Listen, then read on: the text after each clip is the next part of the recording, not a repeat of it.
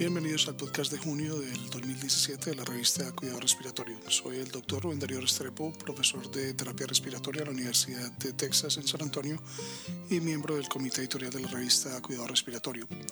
Este podcast llega a ustedes gracias a la colaboración del kinesiólogo licenciado Gustavo Holguín, quien es jefe de kinesiología del Hospital Pediátrico Juan P. Garrahan en Buenos Aires, Argentina, terapeuta respiratorio certificado y fellow internacional de la Asociación Americana de Cuidado Respiratorio. Igualmente agradecemos a nuestro amigo el kinesiólogo licenciado Rodrigo Armejeria, eh, terapeuta respiratorio certificado de la Unidad de Paciente Crítico Pediatría de la Universidad Católica de Chile. Y finalmente a Diana Marcela Restrepo Cerrato, terapeuta respiratoria certificada de la Universidad de Santiago de Cali y profesora adjunta de la Universidad de Texas en San Antonio. Este mes nos complace publicar los artículos de la Conferencia de Cuidados Respiratorios Pediátricos. Agradecemos especialmente a Brian Walsh y Ariel Berlinsky por, por copresidir esta conferencia. Walsh y Smallwood analizaron la oxigenoterapia en pediatría. Con los años hemos aprendido sobre los beneficios y potenciales riesgos del oxígeno. Hoy en día el oxígeno es de bajo costo, ampliamente disponible y fácil de administrar. La oxigenoterapia ha salvado muchas vidas y mejorado otras. Sin embargo, los riesgos, costos y beneficios deberían considerarse de la misma manera que se hace con otros medicamentos y ajustarlo para un objetivo determinado.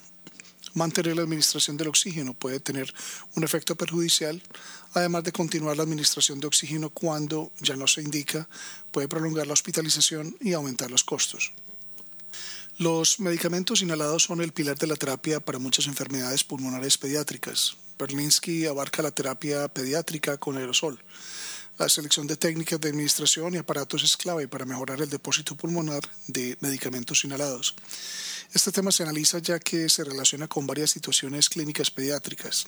Asma pediátrico agudo, administración de aerosol transnasal, administración mediante traqueostomías y administración durante ventilación no invasiva y ventilación mecánica invasiva. Koch y colaboradores analizaron las indicaciones para vasodilatadores pulmonares inhalados en la UCI pediátrica. El óxido nítrico inhalado solo está autorizado por la FDA para neonatos de más de 34 semanas de gestación con fallo respiratorio hipóxico. El uso no indicado de, de óxido nítrico inhalado es común en pediatría a pesar de la falta de evidencia respecto al beneficio de supervivencia, cuestionando así que es la terapia que debería utilizarse. El aumento de los costos de asistencia médica ha llevado al uso de prostaciclina inhalada, menos costosa, como una alternativa para el óxido nítrico inhalado, lo que genera especial preocupación sobre la seguridad del paciente. Los autores evalúan la evidencia actual y las consideraciones de seguridad de pacientes respecto al óxido nítrico inhalado y a los análogos de prostaciclina inhalada en la población pediátrica. FEDOR analiza el apoyo respiratorio no invasivo en lactantes y niños. CPAP y la ventilación no invasiva ofrecen una alternativa a la intubación y ventilación mecánica en el tratamiento de enfermedades respiratorias crónicas y agudas encontrados comúnmente en pediatría. Hay muchos desafíos asociados a la aplicación, manejo y seguridad del apoyo respiratorio no invasivo en pediatría. Esta investigación identifica las indicaciones, contraindicaciones, estrategias de manejo y medidas de seguridad asociadas a la aplicación de CPAP y ventilación no invasiva en niños. La Conferencia de Consenso de Daño Pulmonar Aguda Pediátrico, Pediatric Acute Lung Injury Consensus, o PALIC, entregó una definición enfocada en pediatría para el SRA. Chiefitz estudia la recomendación del PALIC, que proporciona una guía sobre el manejo de ventiladores convencionales, objetivos de intercambio gaseoso, uso de ventilación de alta frecuencia, enfoque de, de terapias adjuntas y el uso de ECMO en pediatría. Las mejoras en pronóstico y estratificación de severidad de enfermedad podrían guiar las intervenciones terapéuticas. Las comparaciones mejoradas entre pacientes y estudios podrían promover futuras investigaciones clínicas. Lin estudia el uso de ECMO en niños. Aunque los ensayos clínicos pediátricos aleatorios no han sido completados, existe suficiente evidencia que apoya el uso de ECMO en falla respiratoria pediátrica. La aceptación de la utilidad clínica y los beneficios del ECMO para el SDRA y la tendencia hacia el incremento del uso de ECMO venovenoso llevaron a su inclusión en la PALIC como una recomendación acordada ampliamente para tratar un SDRA pediátrico severo. Finalmente, las decisiones para proceder con el ECMO y los riesgos concomitantes de potenciales complicaciones mortales deben considerar múltiples factores que equilibran los potenciales riesgos y la probabilidad de beneficio, condiciones de premorbilidad y el impacto de la calidad de vida e, post-ECMO, solicitudes para trasplante pulmonar y las metas de cuidado del paciente y la familia. El monitoreo no invasivo de oxígeno y de ventilación es una parte esencial de los cuidados respiratorios pediátricos. Smallwood y Walsh estudian el monitoreo de dióxido de carbono, monitoreo de intercambio de gas, monitoreo, transcutáneo, espectroscopía infrarroja cercana, pulsioximetría y tomografía por impedancia eléctrica. La incorporación de estas tecnologías en los ventiladores mecánicos y el reciente desarrollo de métodos podrían proporcionar conocimientos clínicos importantes.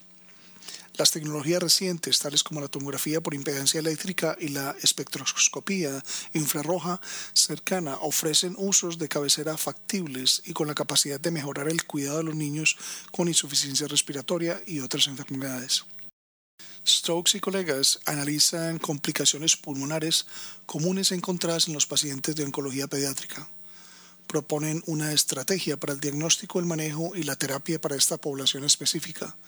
Esto incluye a pacientes que reciben quimioterapia, radiación y trasplante de médula ósea. Aunque las infecciones causan las complicaciones más importantes en esta población, las complicaciones no infecciosas también ocurren con frecuencia. Con los progresos en la supervivencia del cáncer infantil, ahora existe un creciente número de adultos sobrevivientes al cáncer infantil y que pueden ser encontrados por, terapeutas en hospitales para adultos.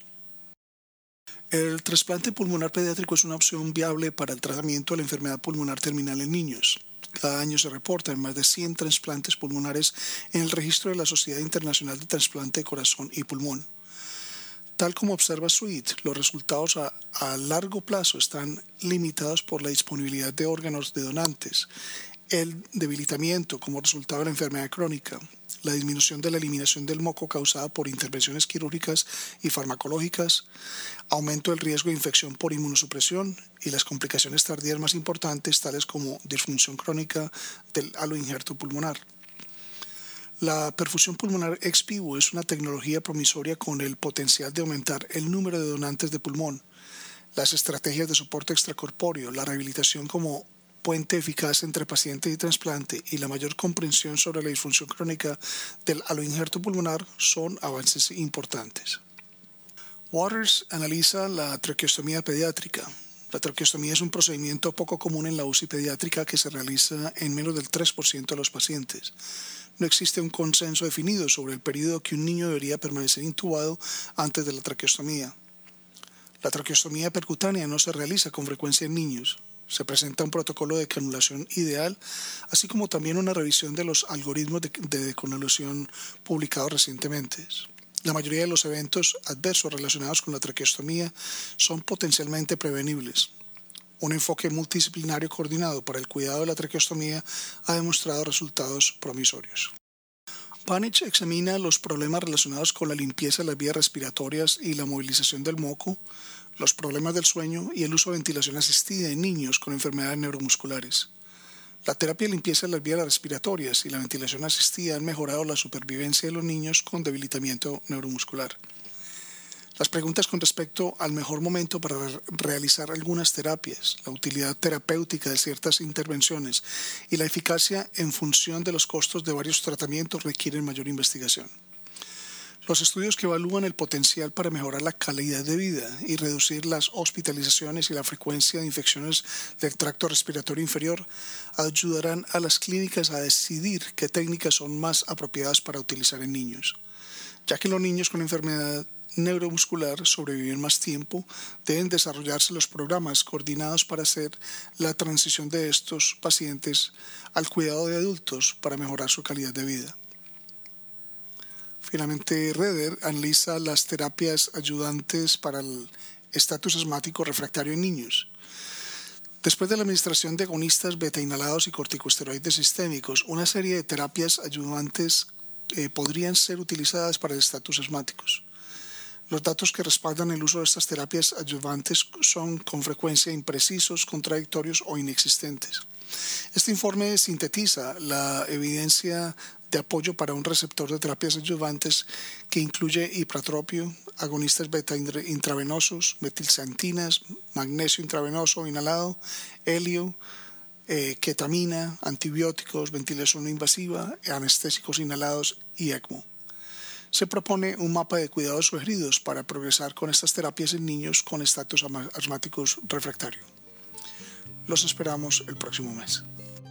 Para recibir el contenido tanto de esta edición de la revista como de las pasadas, visite nuestra página web www.rsjournal.com y allí podrá suscribirse para recibir los podcasts de las próximas ediciones.